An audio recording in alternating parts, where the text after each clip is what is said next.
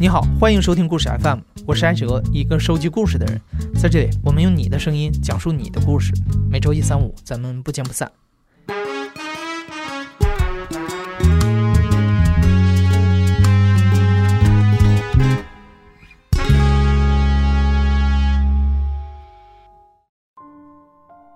很多年前有一部关于家庭暴力的电视剧，相信不少人都看过，叫《不要和陌生人说话》。刚好就在这部电视剧播出的同一年，周杰伦写了首歌，名字叫《爸，我回来了》，里头一遍又一遍的在唱：“别再这样打我妈妈，难道你手不会痛吗？”母亲被天然看作是孩子的保护者，但是在某些不幸的家庭中，作为体能和力量偏弱势的一方，他们往往连自己都无法保护。今天故事的讲述者就是两位遭遇了家庭暴力的母亲。他开始打我是在一八年，是夏天的时候，记得衣服穿的不多。那个时候我们已经在闹离婚了，已经在这个撕扯的过程当中，并且中间已经开过一次庭了，只是对方不同意离婚，没有离掉，没有判离。你刚刚听到的第一位讲述者今年二十七岁，大学毕业的那一年，她仓促的嫁给了一个自己并不完全了解的人。在她的记忆中，从怀孕到生产的一年之间。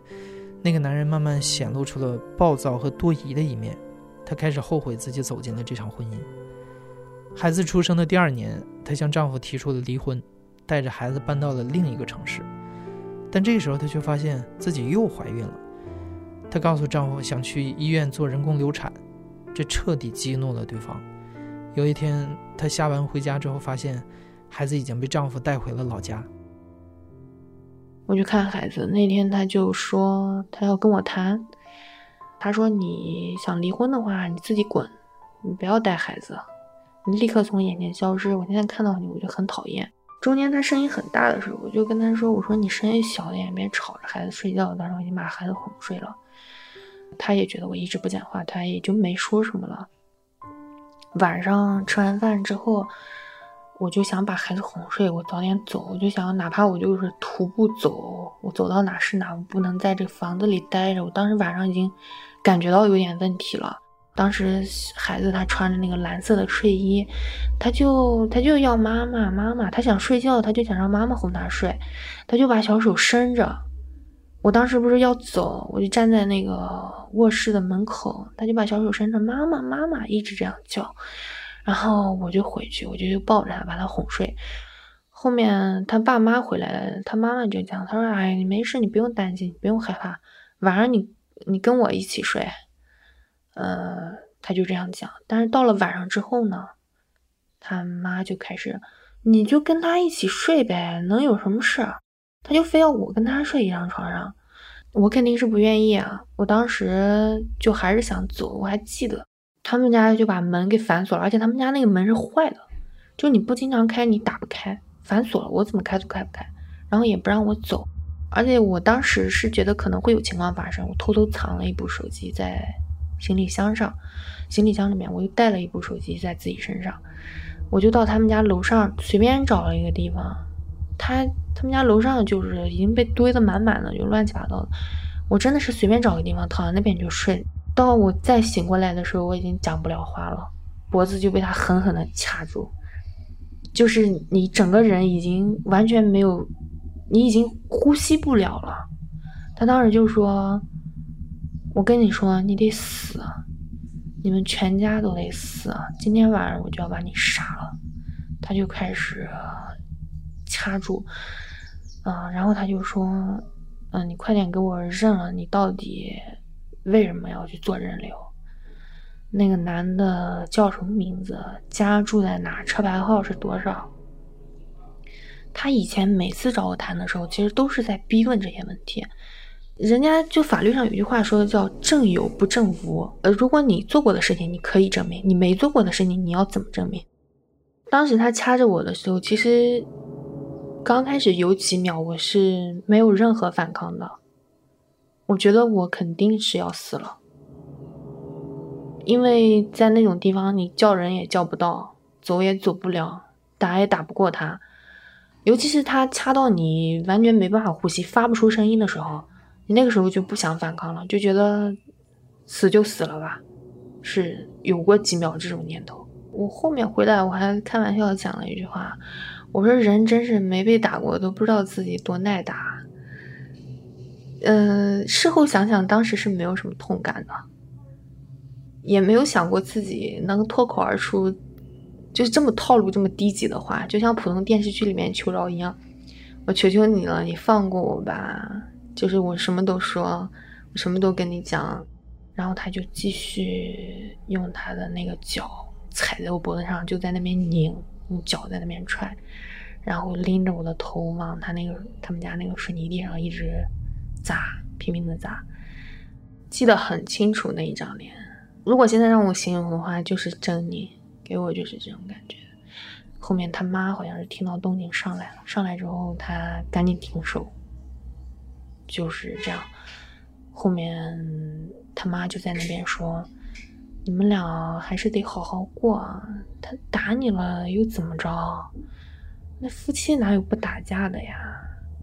后面他就说走吧，嗯，下去睡觉吧。在下去之后，他妈就，嗯，让我跟他，然后带着孩子，我们几个睡在一起。然后他呢，他就搬个板凳，坐在客厅中间，就在那边坐着，他不睡，一夜都不睡。后面我就偷偷的把那个手机给，我就说我要上厕所，然后我就把手机给拿出来。偷偷的报了警，然后到凌晨三点的时候，警察才过来把我带走。其实我报警那件事情，想想是很让人生气的一件事。我当时报警，他们是不愿意过来的。嗯，来了之后，我想报警报了得有一个多小时，过来到那边有说有笑，抽烟喝茶，也没有立案，也没有。讲什么事情？就我当时我就提出一个要求，我就是要走。我那个当时也是被吓傻了。说真的，我走之前，我甚至都没想过回去再看一眼孩子，就在警察局待了一晚上。第二天早上，我就坐了最早的车走。当时那天我的形象真的就是像一个亡命之徒一样。嗯，我记得我就穿了一件长袖的 T 恤，下面穿了一条裤子，我拿着行李箱。就是一路上不停的走，我已经不知道喝水，不知道吃东西了，就想赶快离开这个地方。等我到了我现在生活的地方，到了那边之后，我下车，我瞬间觉得，就是那种安全感由内而外的就开始来了。我觉得我终于到了一个安全的地方，我脚步可以放慢一点了。后面我才到了一家，我那天吃的是汉堡王，我记得我到那家店里面，我觉得我好饿，我要多吃一点。但是东西点过来之后，发现我已经咽不下去，就整个喉咙都肿了，吞咽的时候就很疼。后面随便吃了一点，然后到医院做了检查。包括我后面，我回到我现在生活的地方之后，嗯，我有很长一段时间晚上睡觉都要检查自己的门窗所有的东西是不是锁好了，然后。每天回家上了电梯下了电梯都一定要找一个人报平安。嗯，每天出了电梯之后不敢一步冲到家门口，都是悄悄的看门口有没有人才敢进去。夜里睡觉的时候会突然惊醒，就是突然会梦到有人过来掐着自己脖子，然后就那张脸会闪一下就醒。所以后面回来大概有一两个月的时间，我没有跟那边有任何联系，我也没有视频看过小孩。中间他爷爷发过照片给我，发过孩子的照片，消息我都没回。其实我当时特别怕一个事情，是我去看孩子，我怕他当着孩子的面打我，你知道吗？我觉得这个对小孩子来说，这个太受不了了，这个事情。一八年十月份是大概就是我过得最痛苦的一个月，那个月很多人看到我就是大家都会说你瘦了，我那一阵子很崩溃，深夜都睡不着。我当时是在纠结，我是跟他打官司呢，还是协议离婚？打官司其实主要就是为了争一个抚养权，后面我还是选择了协议离婚。因为孩子在我这边，我不见得就能守得住他，但是在他们那边，我要看的话是，就是他们也没有什么太多的理由来拒绝你。我如果真的是打官司，我把抚养权争取到了，他不给我，我又能有什么办法？我不是没有机会带过来，说真的，我带过来了。他如果他就什么他不做了，他工作还辞掉，他就天天过来，就是说来你这边搅。其实对孩子也不好，所以他想协议，那我就跟他协议。然后当时一八年十月份的时候协议离婚，离婚之后差不多就是一个月，我就去看孩子了。小孩子他长得比较快呀，你十来天不见，你都会觉得他长大了。但是小孩子他又有一个最大的优点，他爱笑。因为我当时看到他，他是刚睡醒。我们家那个孩子有一个特点，他睡醒了他就会笑。他刚刚睡醒，他睁开眼睛看到我他就笑。其实看到他笑，心里会好很多。我周五夜里去，周六一大早我到，周六周天陪他疯两天，然后我周天晚上我再坐一夜车回来。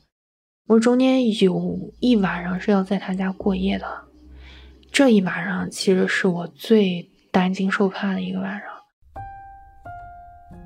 正常我都是定闹钟，就是十点一个，十二点一个，两点一个，四点一个，就这么一直到早上六点，到孩子醒再起来带孩子。每个月就是这么来回。其实有很多离婚的孩子，在处理孩子问题上，双方是打、吵、抢，抢来抢去。我不这么做，就是因为我不想让孩子觉得很紧张，就不想让他觉得他的生活环境好像很不安全，甚至把他自己的爸爸当成一个敌人一样。这个东西要慢慢来吧，因为孩子他真的大一点之后，他会有他自己的选择，可能他会觉得我们想上更好的学校，或者是。我就是想跟妈妈一起试着生活一段时间，我觉得这个他们应该会尊重他的想法。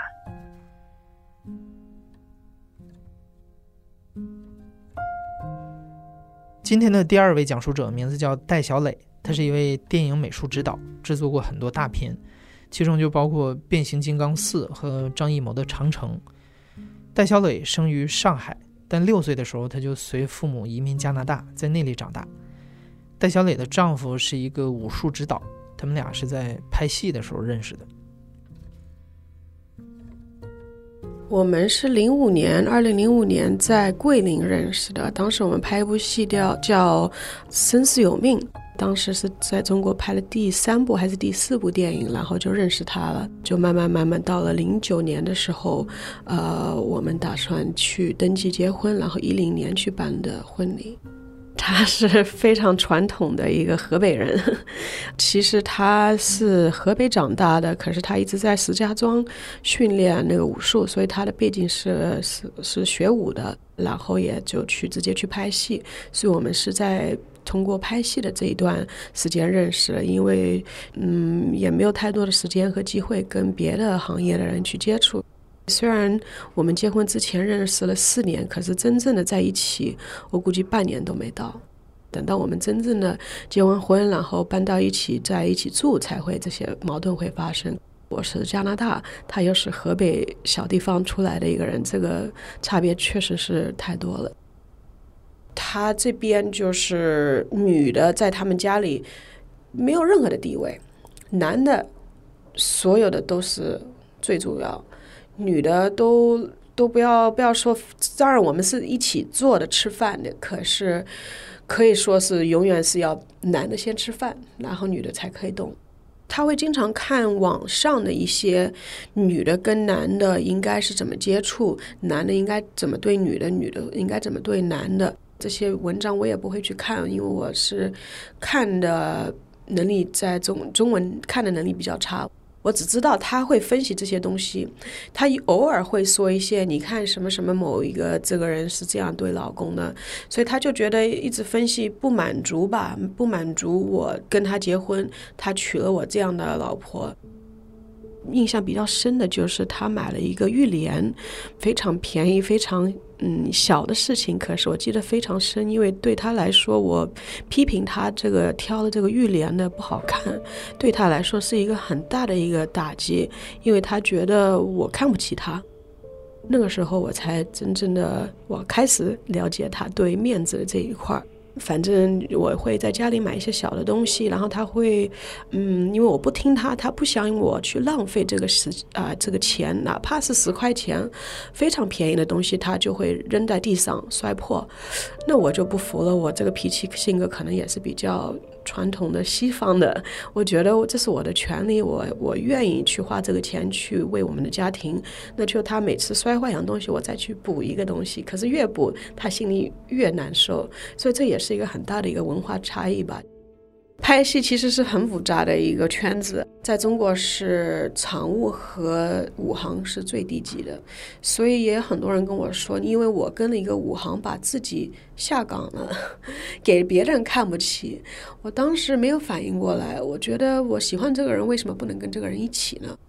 虽然他是没有太多的呃背景出来的这个教育背景出来，可是他现在觉得自己。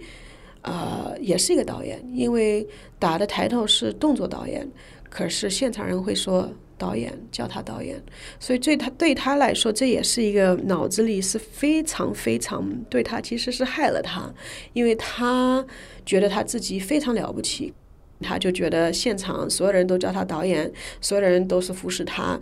菜啊什么的，水啊都是端到他面前，就是通过一个普通的像一个导演的一个待遇，那他就脑子里就疯了，他就觉得他是非常伟大的，非非常了不起的。你看我开始什么都没有，从一个这么一直说的这个卑之之卑的这个这个背景，现在我什么都有。你看，然后而且剧组应该你们听说过的这些乱的，是确实是很乱。他就觉得我在现场睡睡任何的女人，这都是我的权利。在现场，他可能体验了习惯了，就回到家，他也觉得我应该这样去一样去服侍他，呃，那这样的话就更。他想去，如果在家里待的时间长，他就会烦，他就觉得啊，我还是喜欢现场的这个感觉好，那我还不如一直接戏，就不用回来了。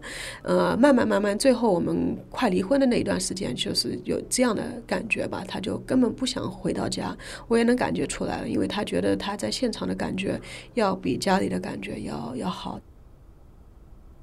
真正的会，他会很厉害的打我。我记得是二零一一年，我们刚结完啊，办完婚礼，我回到他老家春节的时候，因为他老家呃冬天的时候没有热水，然后我想出去洗澡，对我来说是一个非常小的一件事情，我就觉得有几天不洗澡就很难受，这是我从小长大的一个习惯。他们那边连一个马桶都没有，没有一个厕所，呃，所以对我来说，我不是说我看不起他们，我只是想。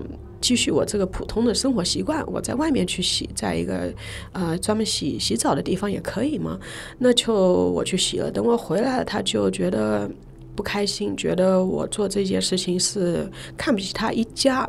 他在客厅的时候，呃，我可能给他看了一个眼神不太对，他就觉得心里不太舒服，他就拿了旁边就是扫把吧，可以说是扫把的这个把手，我坐在沙发上，然后他直接冲过来，一下子砰出来就就去过来打我，因为他是学武的，不一定有很大的力气就可以伤害你了。所以当时那个时候，他打了打了我，最起码有三四次吧，就在在胳膊上，在在腿上，在没有打脸，可是就是在身体上打了好几次。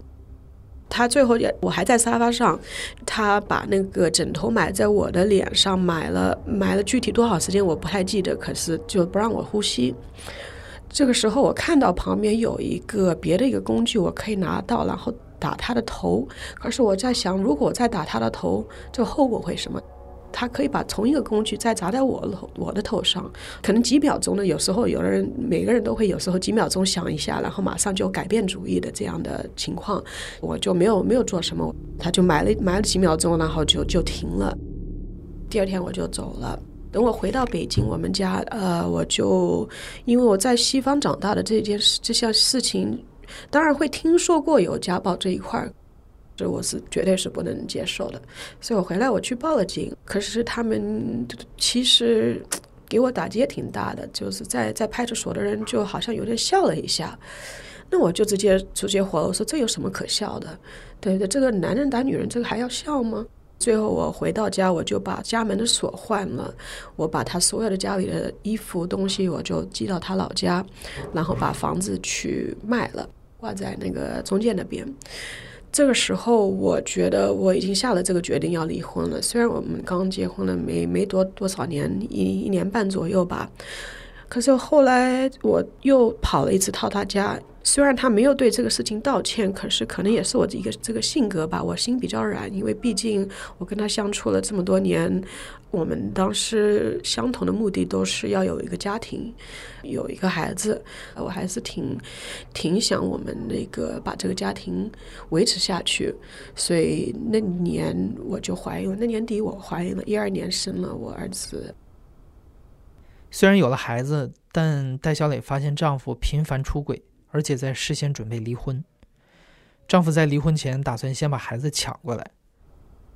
他们对女的这个生孩子的这个概念吧，其实我就是个工具，把这个孩子生了，他我的这个目的有就就结束了，他们也就拿到他们想要的东西了。因为毕竟他他的姐姐没有结婚嘛，所以他们没有别的后代。我想是我第一次带回来的时候是孩子，我在国外带他到九个月，我父母。一个呃，和我一起在在国外带他到九个月，那我就带他回来的时候，我说要不带他到老家，毕竟都是老人，都都想看到嘛。那我就带带过去了。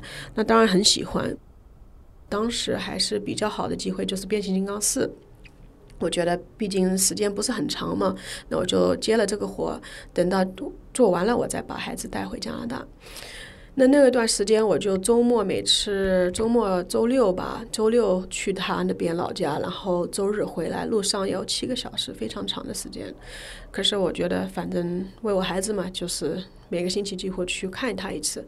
可是一直在他老家，在他老家慢慢慢慢慢慢发现，好像不太对。我一次都不能带到上海，因为我亲戚都在上海，我都不能带他去上海。他们一直怕我哪一天把孩子带走了。然后不会再回来了。二零一四年六月开始，戴小磊发现婆家不让他见到孩子了。当时孩子还不到两岁，还不会叫妈妈。随后丈夫提出了离婚，孩子被判给了父亲。作为母亲，戴小磊本来应该有探视权，但是前夫一直不让探视。在争取探视权的过程中，戴小磊又多次被打。从二零一四年到现在的五年当中，戴小磊只成功见到了孩子两次，每次只有一个小时。遗憾的是，孩子不认识妈妈。现在他们到一个程度，就是给他洗脑了，就是让他姑姑说妈，把我的孩子当他是他自己的孩子，然后培培养他，训练他，让叫他妈妈。这是一个非常通过一个非常惨的一个办法，把孩子和母亲分开，而且把所有的关系都断了。他们不给发任何的微信、照片、短消息、那个录音、视频，什么都没有，就全部让孩子忘了我是这个，我有这样的人，我我只是一个工具，我只是给他出生了。我已经只能接受了这一个，因为已经这么多时间没有见到他了，已经保证他好多时间那个最好的机会发发展大脑的，而和跟母亲那个亲的一个一段时间已经没有了，已经过了，我我再也不可能抓回来了，所以我只能接受这个这个现实。可是我觉得以后这个孩子永永远是我的，说白了永远是我的。他老老人是怎么样去给他去洗脑啊这一块，网络是。删不了的，所以我觉得这个也是我为什么写了我这一切的这个微博啊，然后发展那个媒体的这一块，不止帮助我这个案子，也是想帮助以后让我孩子真正的了解这个是什么情况。也不是说你你妈妈放弃你的事，你妈妈根本没有放弃你，你有一个妈妈，只是你你这些姥姥这一块的这个思想，呃，不够成熟。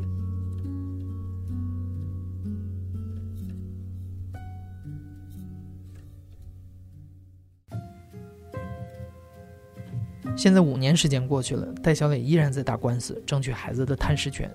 前前后后，他已经投入了一百多万元在这上面。戴小磊曾经在一次公开的演讲当中说过这样一句话：“抢孩子是对母子的双重家暴。”无论对于今天节目中的两位母亲，还是对那些同样在离婚案件中失去孩子的女性来说，这样的控诉都会令他们感同身受。所以，今天故事中两位妈妈在争取自己权益的时候，都在最大限度上考虑了孩子的感受。他们宁可像西西弗斯推石头一样的打官司，也不想让孩子在被争抢的过程中受到创伤。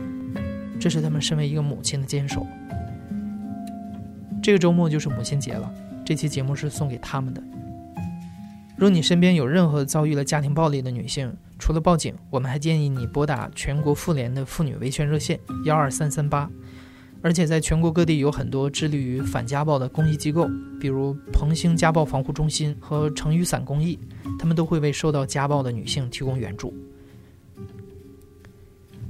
你现在正在收听的是亲历者自述的声音节目《故事 FM》，我是主播哲。本期节目由梁科和我制作，声音设计孙泽宇。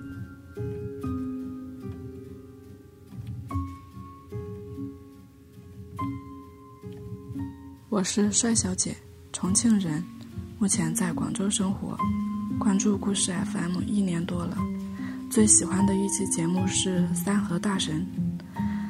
通过节目，我更加深刻体会了人生的无奈和疾苦，明白了平淡生活也不容易，好好珍惜当下吧。